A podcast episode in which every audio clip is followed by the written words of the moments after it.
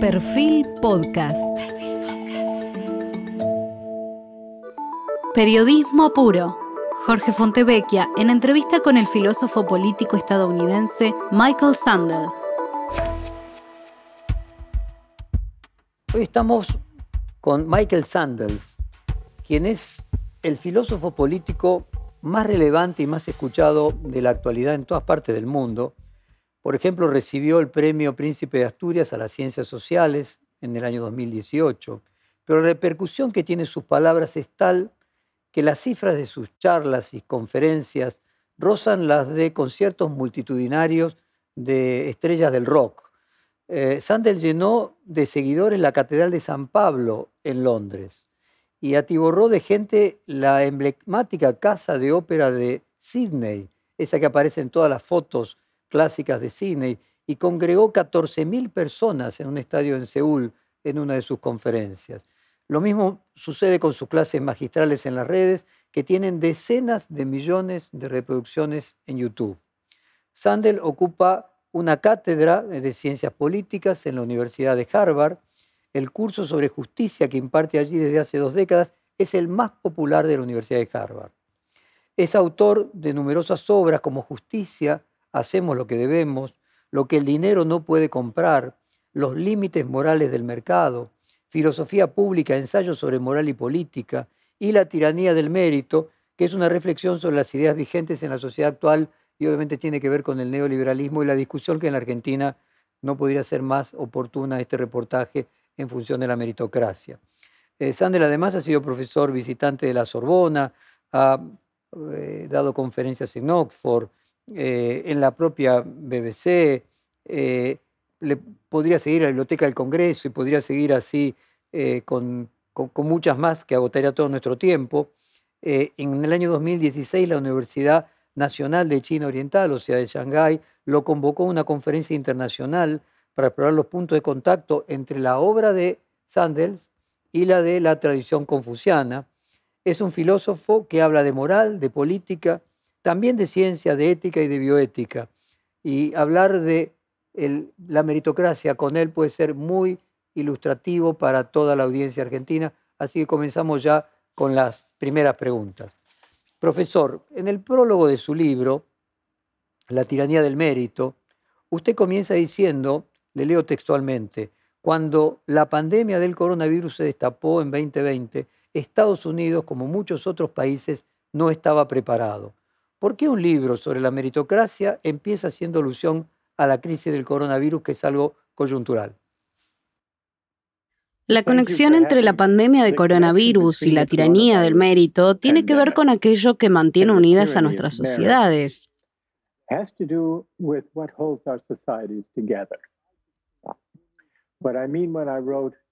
No estábamos moralmente preparados para la pandemia.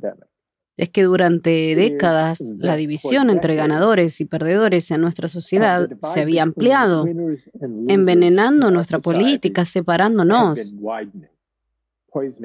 Se debe en parte a la creciente desigualdad de las últimas décadas. No solo es eso, también tiene que ver con el cambio de actitud hacia el éxito que acompañó el avance de la inequidad.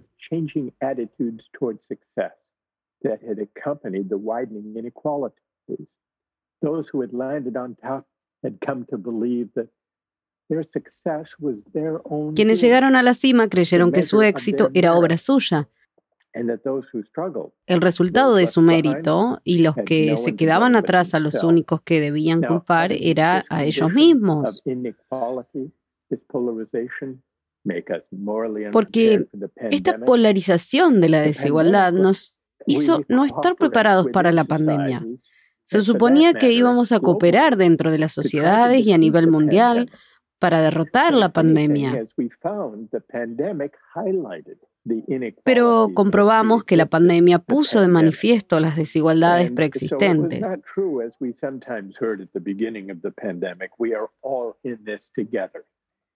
No fue cierto, como oímos al principio, que estuviéramos todos en esto. A medida que se desarrollaba, nos dimos cuenta de que la división de nuestras sociedades se hacía sentir en la economía, también en la forma de afrontar la pandemia y combatir al virus.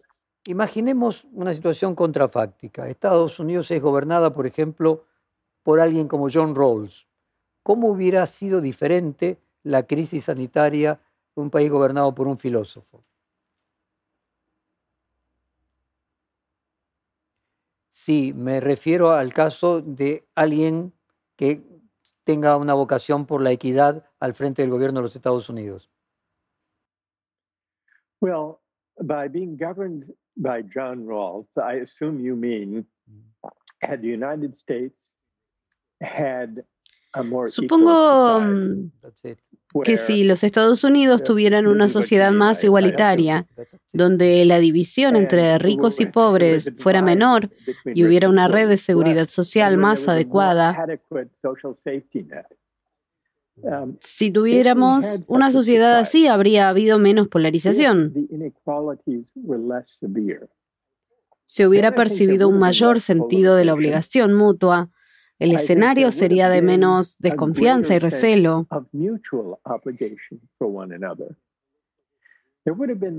El resultado serían menos tensiones y desacuerdos políticos sobre si la gente debía llevar barbijos, proteger a otras personas. Tal vez también nos encontraríamos ante una mayor disposición para que todo el mundo se vacunara cuando surgiera la oportunidad.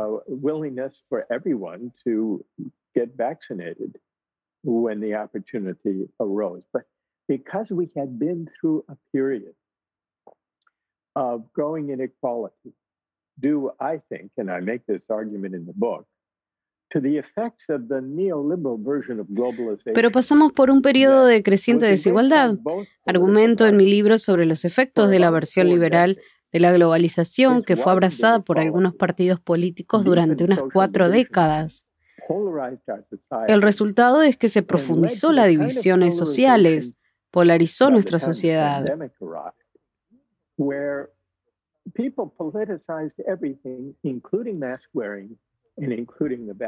Cuando llegó la pandemia, la gente politizó todo, incluyendo el uso de máscaras y las vacunas. Una sociedad más igualitaria habría aliviado en cierta medida esas tensiones y fuentes de polarización.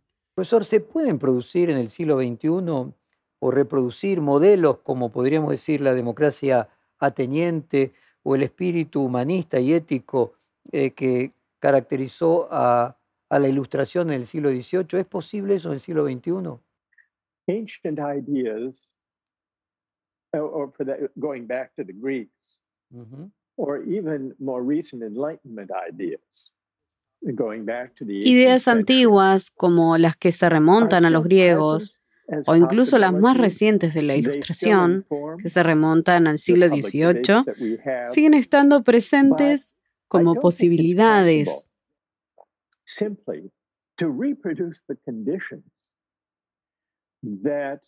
Confronta nuestros debates públicos. Pero no podemos reproducir las condiciones que dieron lugar al nacimiento de la polis de Aristóteles, una comunidad política estrechamente unida en la que los ciudadanos deliberaban entre sí como iguales.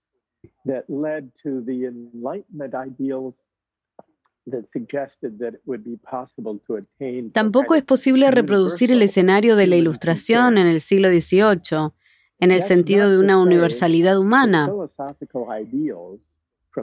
Eso no quiere decir que los ideales filosóficos del pasado no puedan confrontar el presente. Si no lo creyera, no estaría aquí, no habría pasado una carrera enseñando filosofía política, pidiendo a mis alumnos que lean Aristóteles, a Immanuel Kant, a John Stuart Mills. Estas tradiciones de pensamiento, estas formas de pensar en la justicia están presentes en diversas tensiones y momentos de nuestra vida pública. Ser más conscientes de los recursos morales y cívicos de nuestras tradiciones puede ayudarnos a entender y a reimaginar la política y la vida pública en la actualidad.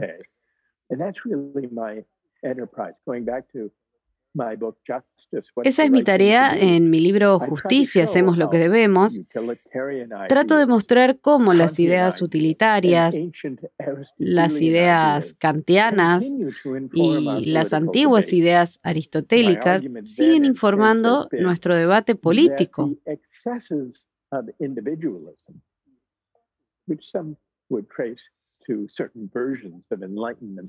Mi argumento es que los excesos del individualismo, que algunos remontarían a ciertas versiones de la ilustración y los excesos de la fe en el mercado, nos llevaron a perder contacto con la tradición más antigua de la virtud cívica, la comunidad política el deliberar juntos como ciudadanos. Mi trabajo reciente intenta redescubrir la política del bien común como forma de curar la polarización. ¿Sería bueno, sería mejor que el gobierno y los gobiernos estuvieran integrados por filósofos? Depends who the philosophers are. I would say that, well, Plato thought so. Plato's answer to your question was yes. Depende de qué filósofos. La respuesta de Platón a su pregunta sería que sí. Pero cuando hablaba de filósofos gobernando, no se refería a los profesores de filosofía que escriben en revistas académicas y enseñan en las universidades.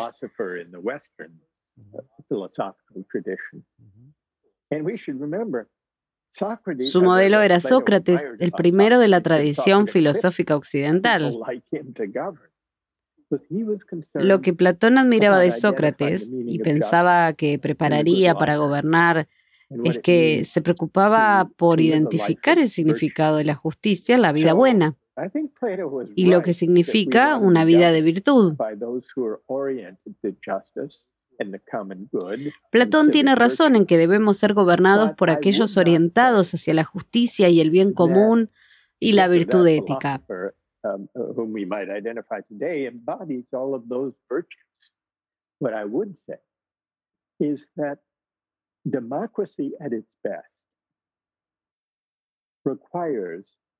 Pero no diría que este o aquel filósofo actual encarna todas esas virtudes.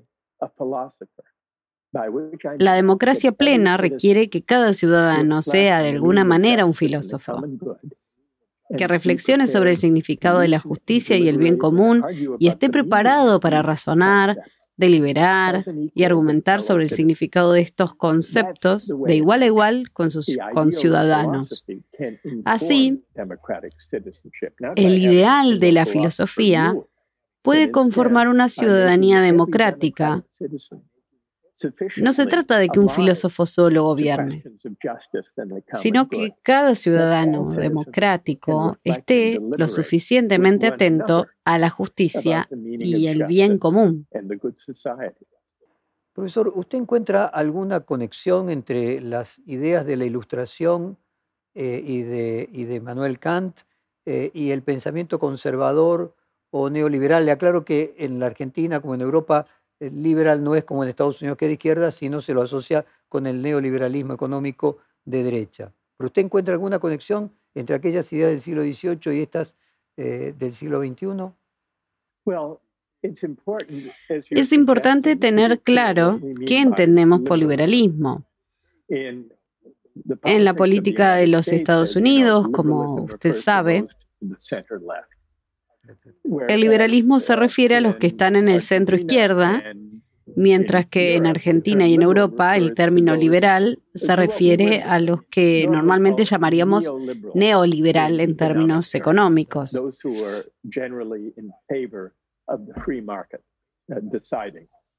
Que a partir del libre mercado se decidan cuestiones básicas de la política.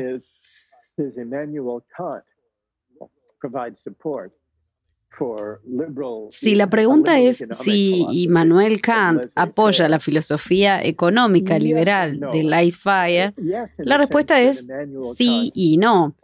Sí, porque rechazó la idea utilitarista de que deberíamos simplemente maximizar la felicidad colectiva sin tener en cuenta los derechos individuales. Pero la política económica liberal o neoliberalismo es diferente.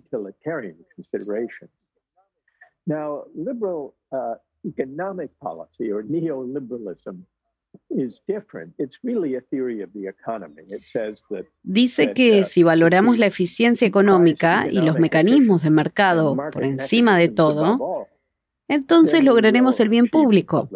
Tendremos una economía más exitosa, un PBI más alto y entonces estaremos respetando la libertad individual. Es una idea más cercana a la de Friedrich Hayek, que relacionaba explícitamente la idea de los mecanismos del libre mercado con el respeto a la libertad individual. Desde el punto de vista de Kant, esta concepción de la libertad es defectuosa.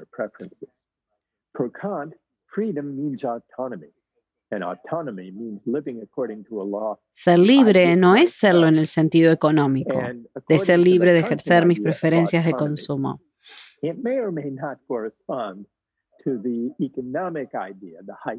Para Kant, la libertad significa autonomía, según una ley que me doy a mí mismo.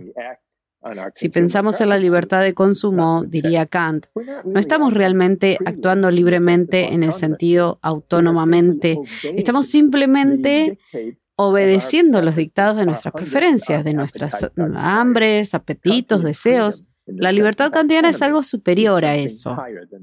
Usted escribió, le leo textualmente, corren tiempos peligrosos para la democracia. Puede apreciarse dicha amenaza en el crecimiento de la xenofobia y el apoyo popular a figuras autocráticas que ponen a prueba los límites de las normas democráticas. La pregunta es por qué los partidos políticos no han logrado captar eh, las expectativas de los votantes y, y canalizarlas. The reason the mainstream parties have failed, in my view, um, this is really the central theme of my new book, The Tyranny of Merit. La razón por la que los partidos mainstream es que abrazamos una versión de la globalización eh, neoliberal durante cuatro décadas con la esperanza y las expectativas de que esto haría que todo el mundo estuviera mejor.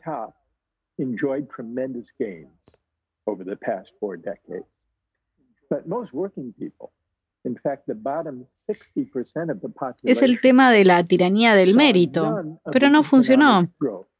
Los que están en la cima disfrutaron de enormes ganancias durante las últimas cuatro décadas, pero la mayoría de los trabajadores, el 60% de la población más pobre, no vio nada del crecimiento económico. Se enfrentaron al estancamiento de los salarios, Perdieron sus puestos de trabajo debido a la externalización de empleos a países con salarios bajos y a la desigualdad. Try to better yourself to compete and win in the global economy by going to university. La respuesta de los partidos tradicionales fue, no te preocupes tanto por el aumento de las desigualdades y el estancamiento salarial. Intenta mejorar, competir y ganar en la economía global yendo a la universidad. Ve y obtén un título universitario. Lo que ganes dependerá de lo que aprendas. Nos dijeron que puedes lograrlo si lo intentas. Es lo que llamo la retórica de los sobornos en la tiranía del mérito. Es una respuesta a la desigualdad que dice el problema no está en la estructura de la economía, el problema está en ti. Si tienes problemas, no has conseguido el título y las credenciales que te permitirán prosperar.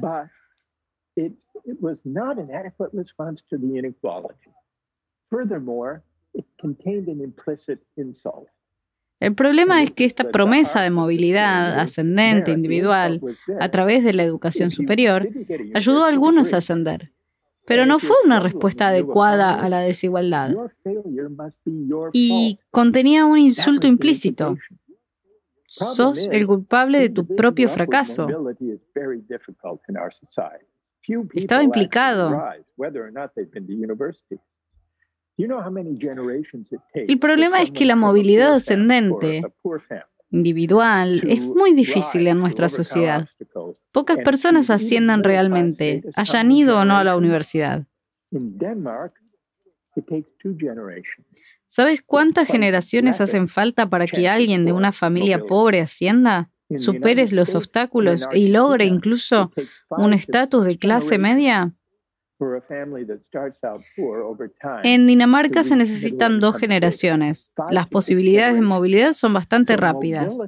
En Estados Unidos y en Argentina se necesitan entre cinco y seis generaciones para que una familia empieza, que empieza siendo pobre alcance con el tiempo el estatus de clase media. La movilidad no es una respuesta adecuada a la desigualdad.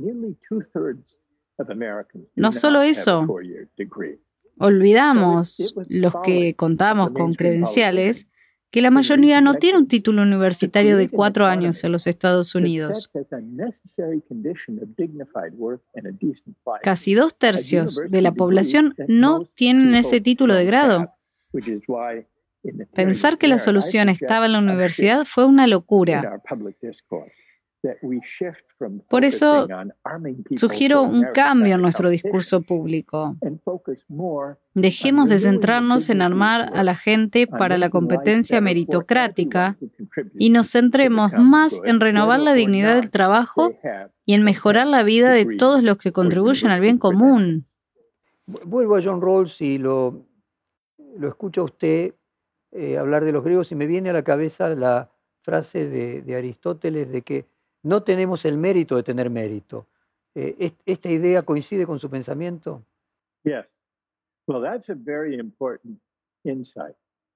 The idea that we are indebted for the, the talents mm-hmm. and the circumstances that enable us to flourish. One of the sources of what I es una cuestión esencial pensar la idea de que estamos en deuda por los talentos y las circunstancias que nos permiten prosperar.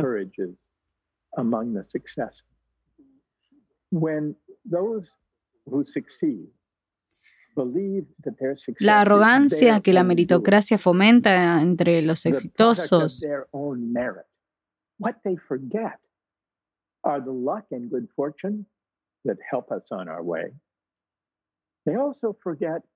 Their indebtedness, just as you suggest, their indebtedness to those who make our achievements possible. Parents, Cuando los que triunfan creen que su éxito es obra suya, producto de su propio mérito, olvidan la incidencia de la buena fortuna. También se olvidan de su deuda con quienes hacen posible nuestros logros. Los padres, los profesores, la comunidad, el país la época, una fuente de lo que llamo en el libro la arrogancia meritocrática de las élites. Es esta tendencia a creer que lo hicimos por nosotros mismos, pensando que somos autosuficientes como agentes morales y seres humanos. Es la creencia de que somos totalmente responsables de nuestra suerte en la vida o de nuestro destino. Los exitosos piensan que es todo logrado por ellos mismos y por lo tanto merecen todo lo que el mercado les otorga. Esto hace que miren con desprecio a los demás. Es una de las bases de la relación populista contra las élites. La sensación de muchos trabajadores de que las élites los desprecian. Es algo que Donald Trump pudo explotar. Es algo que intento combatir.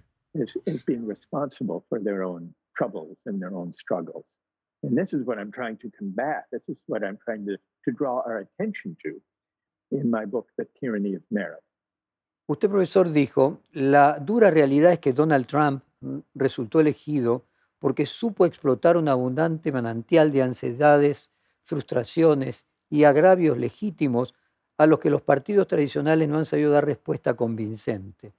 En un reportaje de esta misma serie de entrevistas que, hacemos, el politicólogo español Joseph Colomer destacó el rol de la ira y las emociones en la política. Y quiero preguntarle si la emoción es un problema para poder establecer un sistema con una sociedad racional y justa, y en qué se parecen y se diferencian Ronald Reagan y Donald Trump. Political parties, all political ideologies uh, draw upon some combination of reason and emotion. I think it would be a mistake to distinguish too sharply between political arguments that are rational On the one, Todas las ideologías políticas se basan en una combinación de razón y emoción. Sería un error dividir los argumentos políticos en racionales e irracionales.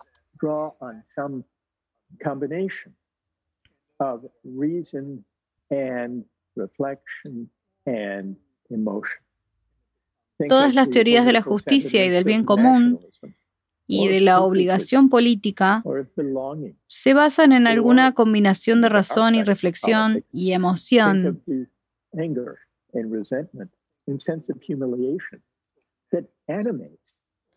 Pensemos en el nacionalismo, el patriotismo, la pertenencia, o en el lado oscuro, en la rabia y el resentimiento y el sentimiento de humillación que anima la reacción que llevó en Gran Bretaña a muchos trabajadores a votar el Brexit o el ejemplo de Trump.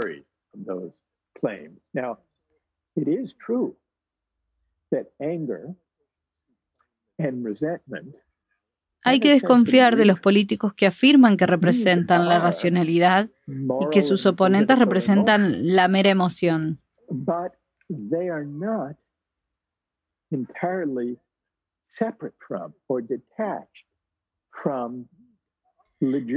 También es cierto que la ira y el resentimiento y la sensación de agravio son emociones morales y políticas. Están totalmente separadas de las cuestiones legítimas de justicia.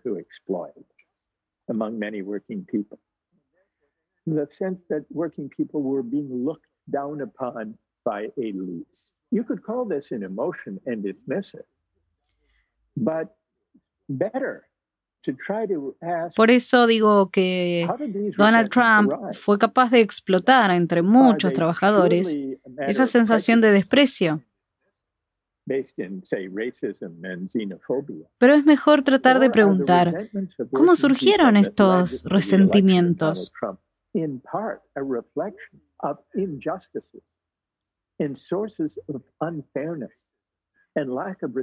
Son puramente prejuicios basados en el racismo y la xenofobia. ¿O son los resentimientos de los trabajadores que llevaron a la elección de Donald Trump en parte un reflejo de las injusticias y fuentes de injusticias y falta de respeto y estima social que resultaron de la forma en que las élites meritocráticas habían estado gobernando. Creo que es lo segundo. Las élites gobernantes de las últimas décadas no entendieron que promovieron las fuentes legítimas de resentimiento y agravio.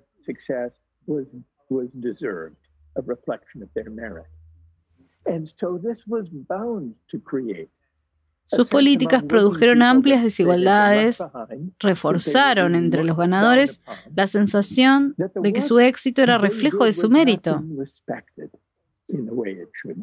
Así los trabajadores se sintieron abandonados, menospreciados, que no se respetaba adecuadamente su tarea. Se puede decir que es una emoción pero es un resentimiento arraigado en condiciones reales. No me respondió eh, la relación entre Ronald Reagan y Donald Trump, así que se lo vuelvo a preguntar qué tienen de similar, qué tienen de diferente, y le agrego también en la comparación qué tienen de similar y qué tienen de diferente Franklin Delano Roosevelt y el actual Joe Biden. Okay, well, let me try then. Similarities and differences between Ronald Reagan and Donald Trump. Entre ambos republicanos, ambos apelaron a los obreros, a los votantes de la clase trabajadora que tradicionalmente votaban al Partido Demócrata. En los días de Franklin Delano Roosevelt, cuando aquel partido defendía a los trabajadores contra los ricos, poderosos y privilegiados. Took advantage of the fact that the Democratic Party in recent decades had alienated working people. the, the Democratic Party has become more the party of professional, well educated elites than the party of working people. Así, tanto Reagan como Trump se aprovecharon del hecho de que el Partido Demócrata en las últimas décadas había uh, abandonado a los trabajadores y, y se convirtió más en el partido de las élites profesionales y bien educadas. Uh, Así ganaron el voto uh, obrero.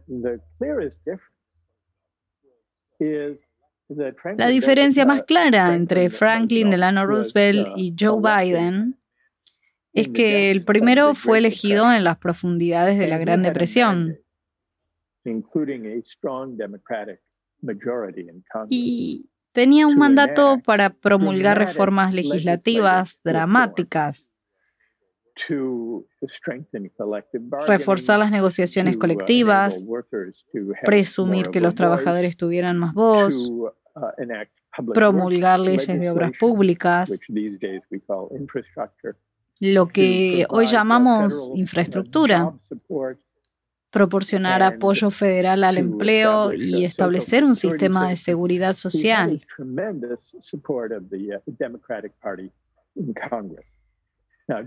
Biden fue elegido también durante un periodo de crisis.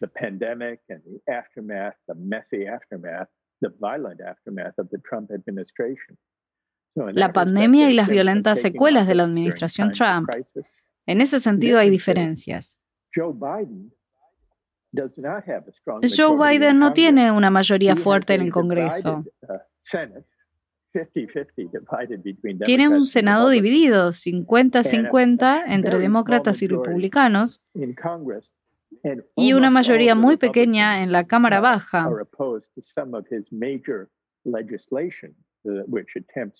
Y casi todos los republicanos se oponen a algunas de sus principales leyes que intentan reforzar la red de seguridad social y el apoyo a las familias pobres y a la atención infantil y al cambio climático. Las circunstancias políticas son diferentes. Joe Biden tiene menos recursos para promulgar reformas dramáticas. Uno de los capítulos de su libro lleva como título Diagnosis del descontento populista. ¿Por qué eligió el concepto médico de diagnosis? Eh, ¿Y esto indica o puede indicar de que el populismo es una enfermedad para usted? Oh, that's an interesting question. Uh, yes and no. Populism, broadly speaking, means uh, really a movement of the people. Typically a movement of the popular movement, a movement of the people against the powerful and the privileged. Es una pregunta interesante. Sí no. El populismo en términos generales significa realmente un movimiento del pueblo. Típicamente un movimiento popular contra los poderosos y los privilegiados. Entendido así, no es una enfermedad, es una expresión de la democracia y del activismo democrático. Uh, Algo admirable que debe uh, fomentarse. En la historia de los Estados Unidos, el populismo a finales del siglo XIX fue un movimiento para empoderar a los trabajadores y a los agricultores para resistir la explotación de la industria financiera y de las grandes empresas y el poder corporativo. No es una enfermedad, aunque siempre hay que interpretarla.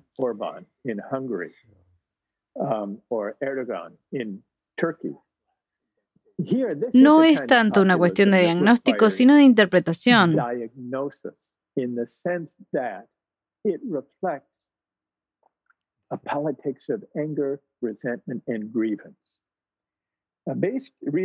El populismo actual de reacción contra las élites que eligió a Donald Trump y que ha llevado a figuras como Víctor Orbán en Hungría o a Recep Tayyip Erdogan en Turquía, requiere un diagnóstico. Refleja una política de ira, resentimiento y agravio ante la humillación de los trabajadores.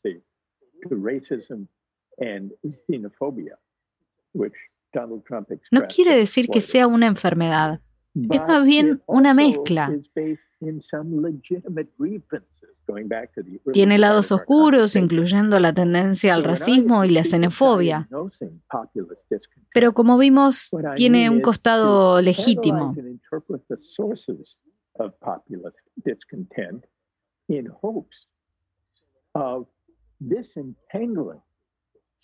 Así que cuando hablo de diagnosticar el descontento populista, lo que quiero decir es analizar e interpretar las fuentes del descontento, con la esperanza de desentrañar la dimensión oscura, intolerante y xenófoba de cuestiones de la economía que deben ser abordadas. De allí la idea de diagnosis.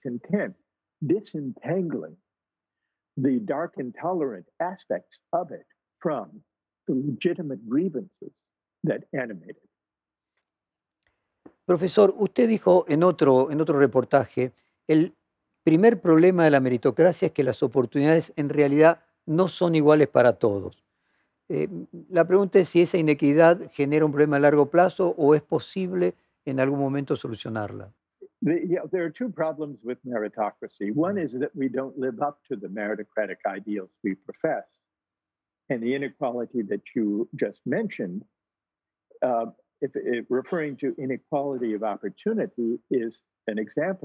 un problema vinculado a la meritocracia es que no estamos a la altura de los ideales meritocráticos. La desigualdad de oportunidades es un ejemplo.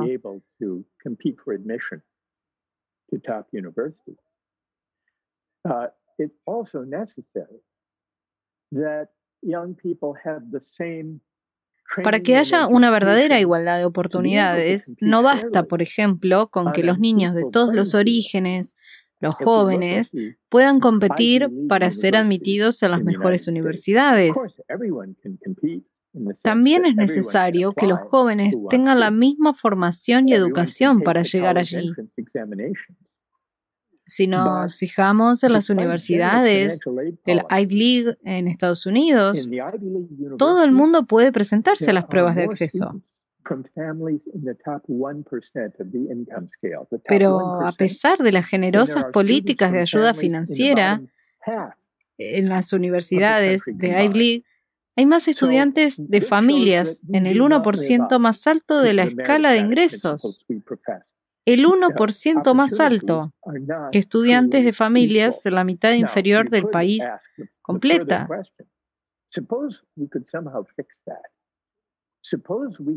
Pero se podría plantear la siguiente pregunta. Supongamos que podemos arreglar esto de alguna manera que pudiéramos lograr una sociedad en la que las oportunidades fueran realmente iguales, en la que todos tuvieran la oportunidad de ir a buenas escuelas mientras crecen. Todo el mundo tiene la oportunidad de leer libros y de aprender y de tener actividades extracurriculares y enriquecimiento cultural. Y entonces empezamos la carrera the ideal itself is flawed. Uh, do you want me to describe why? Yeah, please. Entonces tendríamos una meritocracia perfecta. Pero ¿sería una sociedad justa? ¿Sería una buena sociedad? Mi respuesta es no. Y esto nos lleva al segundo problema de la meritocracia. El ideal en sí mismo es defectuoso.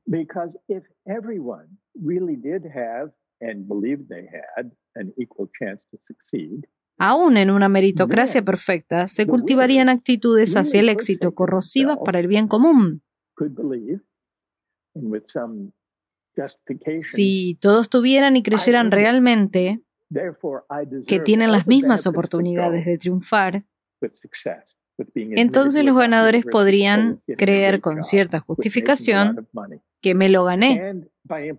Me corresponden todos los beneficios que ello conlleva. Esta actitud hacia el éxito es defectuosa por las razones que hemos comentado antes.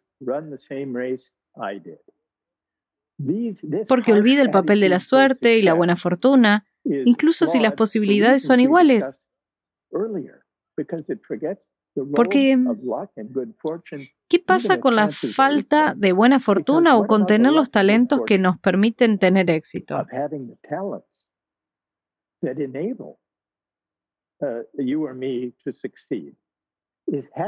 Tener esos talentos es por hacer o en gran medida buena suerte.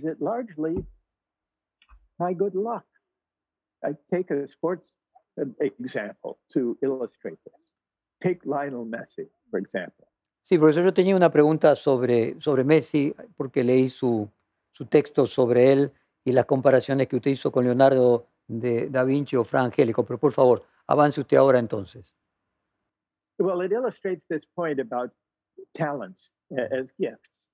Tomo el deporte como ejemplo para ilustrar esto.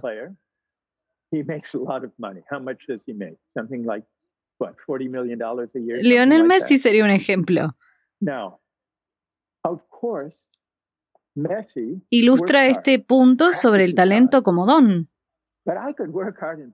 Es un gran, gran jugador de fútbol. Gana mucho dinero. Algo así como 140 millones de dólares al año. Por supuesto que Messi entrena duro. Pero yo podría trabajar duro 24 horas al día, 7 días a la semana, y no ser tan gran jugador de fútbol como Messi.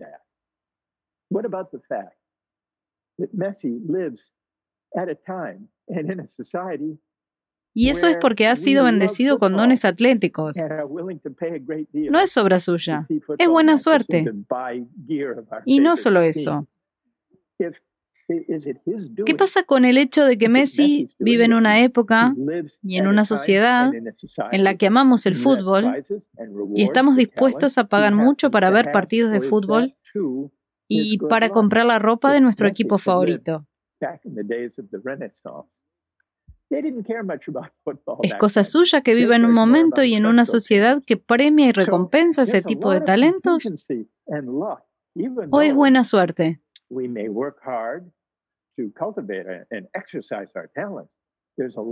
Si Messi hubiera vivido en la época del Renacimiento, se hubiera encontrado con que no les importaba mucho el fútbol.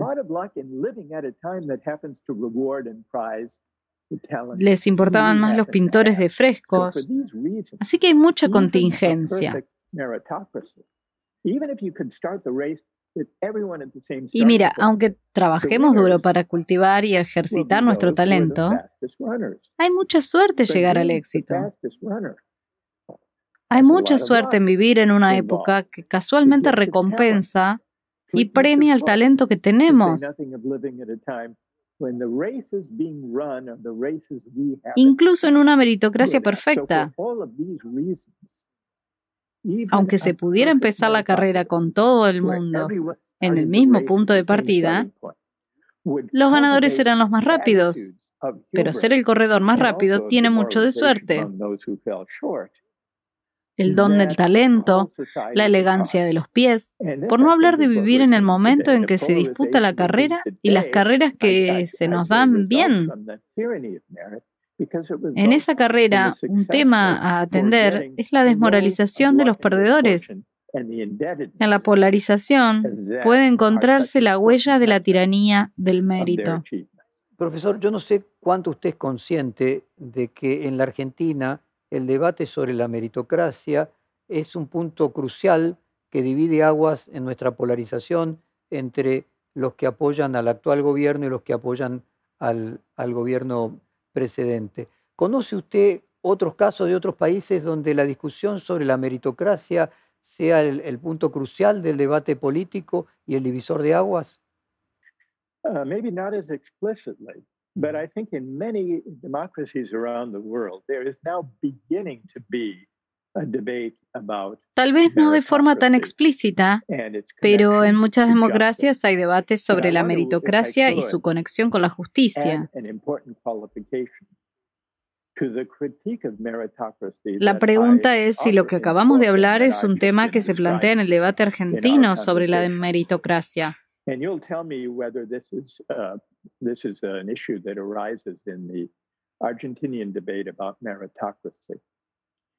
Meritocracy understood as having all careers open to whomever wants to apply. La meritocracia entendida como tener todas las carreras abiertas a quien quiera postularse, como contratar a la persona mejor calificada para un determinado trabajo es algo bueno.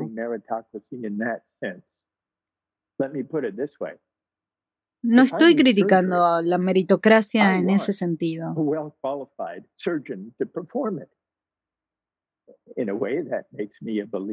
Si necesito una operación, quiero que la realice un cirujano bien calificado.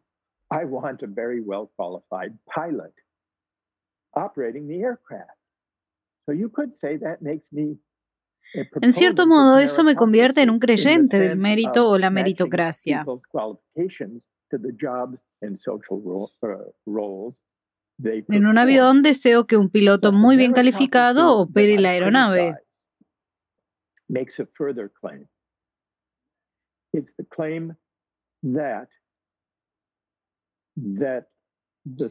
Pero la meritocracia que yo critico reivindica aún más la pretensión de que los, los exitosos la creencia que el éxito es obra nuestra, que los exitosos pueden reclamar el crédito y por lo tanto merecen todas las recompensas que el mercado les otorga.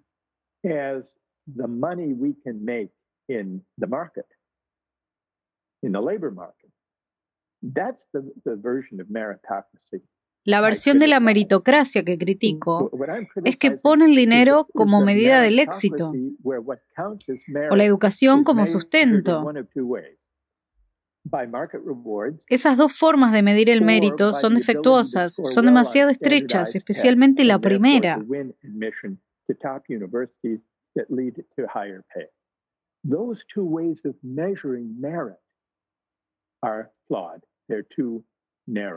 Especially the first, we often assume that the money people make a menudo asumimos que el dinero que ganan las personas es la medida de su contribución al bien común.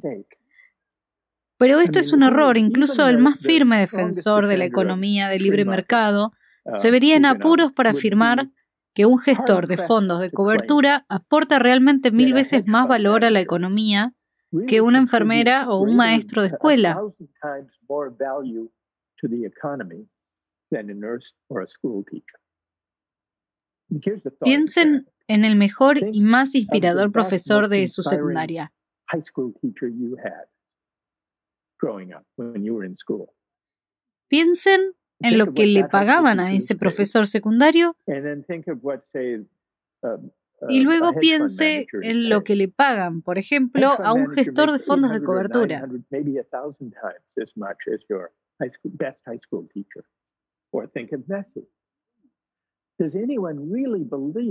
El gestor de fondos de cobertura gana 800 o 900, quizás mil veces más que el mejor profesor secundario.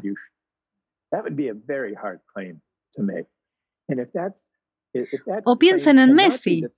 ¿Alguien cree realmente que esta diferencia salarial se corresponde con la verdadera diferencia en el valor social de la contribución?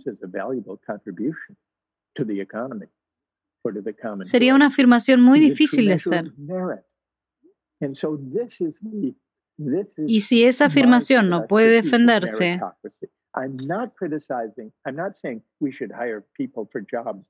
entonces no podemos asumir que el veredicto del mercado sobre lo que realmente cuenta como una contribución valiosa a la economía o al bien común sea una verdadera medida del mérito. No critico que no contratemos a personas para puestos de trabajo basándonos en el amiguismo o el nepotismo o en privilegios hereditarios o favores especiales. Critico la meritocracia entendida como una cuenta de merecimiento que se basa en la cantidad de dinero que se gana o en lo bien que se hace en los exámenes estandarizados que conducen a la admisión en las mejores universidades.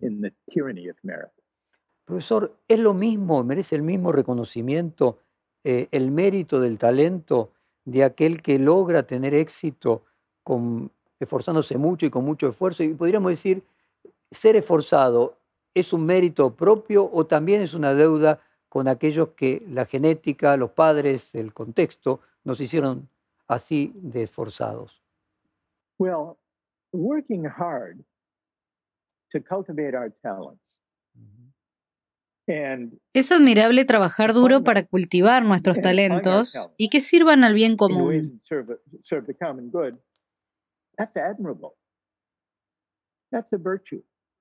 Es una virtud. Especialmente si el trabajo duro implica desarrollar nuestro talento, cualquiera que sea, para hacer una contribución.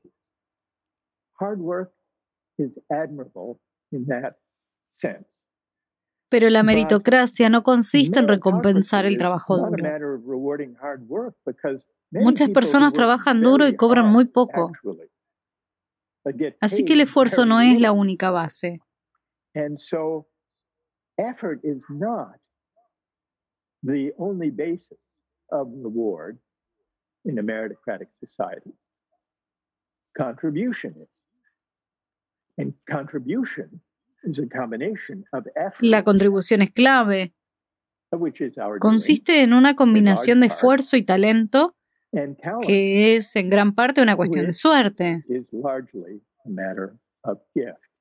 Now, in your question, you were wondering whether even our ability to work hard is shaped by circumstances that are not entirely our own doing. That may be true. Que el esfuerzo es una virtud es algo que está dentro de nuestro control hasta cierto punto, pero no justifica la cuestión meritocrática vinculada a la remuneración. Por las razones que acabamos de discutir y que el ejemplo de Lionel Messi pone de manifiesto, la contribución depende del esfuerzo y del talento. E incluso si el esfuerzo es enteramente nuestro, el talento implica suerte, fortuna, endeudamiento y, por tanto, es un error atribuir el merecimiento a los que ganan mucho dinero o a los que son buenos haciendo exámenes de ingreso estandarizados. Profesor, ¿qué diferencia hay entonces entre éxito, que se lo asocia mucho a la meritocracia, y la felicidad, que a veces es algo que no, no aparece en la discusión? Aristóteles define la felicidad como el obrar del alma de acuerdo a la virtud. La felicidad no es un estado del ser ni un estado de ánimo. Es una forma de actividad que nos orienta hacia una vida buena. El éxito puede o no conducir a la felicidad. El éxito se mide en relación con nuestra sociedad y otras personas. Tener éxito en un proyecto o una vocación determinados puede, por supuesto, ser una fuente de felicidad. Pero todo depende de lo valiosa e importante que sea esa vocación o ese proyecto.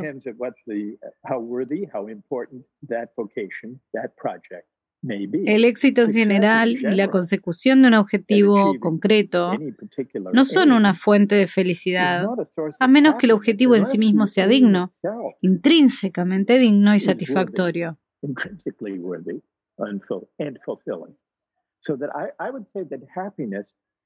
Por lo tanto, yo diría que la felicidad es el objetivo superior y el éxito, cuando el éxito conduce a la felicidad, depende de que persigamos objetivos que sean dignos de nosotros, que sean intrínsecamente satisfactorios, en lugar de objetivos que puedan ser superficiales como el éxito en ganar un cliente, o el éxito en conseguir muchas vistas en las redes sociales, o tener muchos amigos o seguidores en las redes sociales o incluso el éxito de ganar dinero. No hay una conexión necesaria entre el éxito en esos ámbitos y la felicidad. Finalmente, profesor, la última pregunta. Uno de los capítulos de su libro se llama La retórica del ascenso. ¿Podríamos decir que la centroizquierda cayó en el pensamiento global sobre el éxito y la meritocracia y la idea de suceso y no de felicidad eh, como punto culminante de la evolución de una sociedad y en eso quedó sin poder ser vanguardia y está por momentos superada por la extrema derecha? Yes. Uh, well, what I mean by the rhetoric of ascent or the rhetoric of rising. La retórica del ascenso o la retórica de la subida es un cierto eslogan meritocrático que muchos políticos ofrecieron en las últimas décadas en respuesta a la desigualdad. La retórica del ascenso decía, si quieres competir y ganar en la economía global, ve a la universidad, lo que ganes dependerá de lo que aprendas. Decía que todo el mundo debía ser libre de ascender hasta donde le lleven sus esfuerzos y su talento.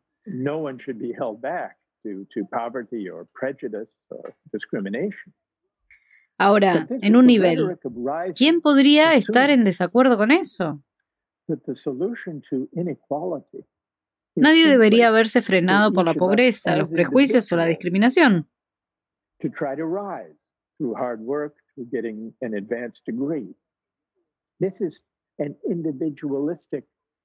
Pero la retórica del ascenso era también que la solución a la desigualdad es simplemente que cada uno de nosotros como individuos intente ascender mediante el trabajo duro hasta conseguir un título avanzado.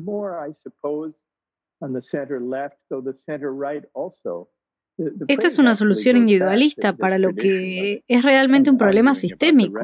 Son cosas que enuncia tanto la centroizquierda como la centroderecha. Hay una tradición de discutir sobre la retórica del ascenso. Ronald Reagan en Estados Unidos hablaba mucho de ello y luego Bill Clinton, después de él, lo asumió George W. Bush y Barack Obama y Hillary Clinton. Se refirieron a menudo a esta idea del derecho a la movilidad ascendente individual a través de la educación superior. Pero este eslogan, esta retórica, perdió su capacidad de inspiración en 2016 en parte porque la movilidad se estancaría, no es fácil ascender. En parte porque la mayoría de los estadounidenses no tienen un título universitario, que es lo que está en el corazón de esta idea de ascender a través de la educación superior. Y en parte porque la retórica de ascender, la seguridad de que puedes hacerlo si lo intentas, es inspirador en un sentido, pero es insultante en otro. Eso es, insultante porque si no te has elevado, si no has obtenido un título universitario, pero si vives en una sociedad meritocrática que dice que el éxito es obra tuya, entonces solo puedes concluir que tu fracaso debe ser culpa tuya.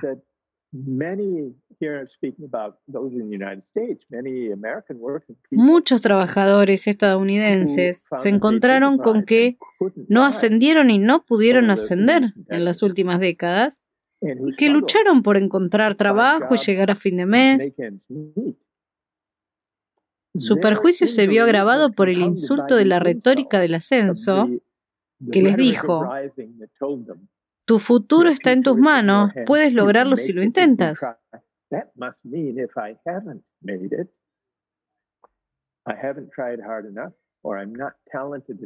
Eso debe significar que si no lo he conseguido, no me he esforzado lo suficiente o no tengo lo suficiente talento. Soy responsable de mis problemas, de mi supuesto fracaso. Y así, aquí es donde creo que la retórica del ascenso se perdió el insulto. Lo implícito en esta oferta de movilidad ascendente, que es por lo que creo que tenemos que tratar, estas desigualdades de ingresos y poder y riqueza directamente, en lugar de buscar el trabajo en torno a decirle a cada individuo que trate de ascender por sí mismo. Otra forma de decirlo es que no basta con animar a la gente a subir por la escalera del éxito, en un momento en que los peldaños de la escalera están cada vez más separados. En un momento dado, los dirigentes políticos tienen que preocuparse de los tramos de la escalera y no solo de animar a los individuos o de equiparlos para que suban la escalera y compitan por un peldaño mejor y más alto. Profesor Michael Sander, fue un placer compartir esta hora con usted y muy ilustrativo en un tema que en la Argentina hoy es el centro de nuestra discusión política como la meritocracia. Muchísimas gracias y le mandamos un saludo de Buenos Aires. Thank you. Perfil Podcast.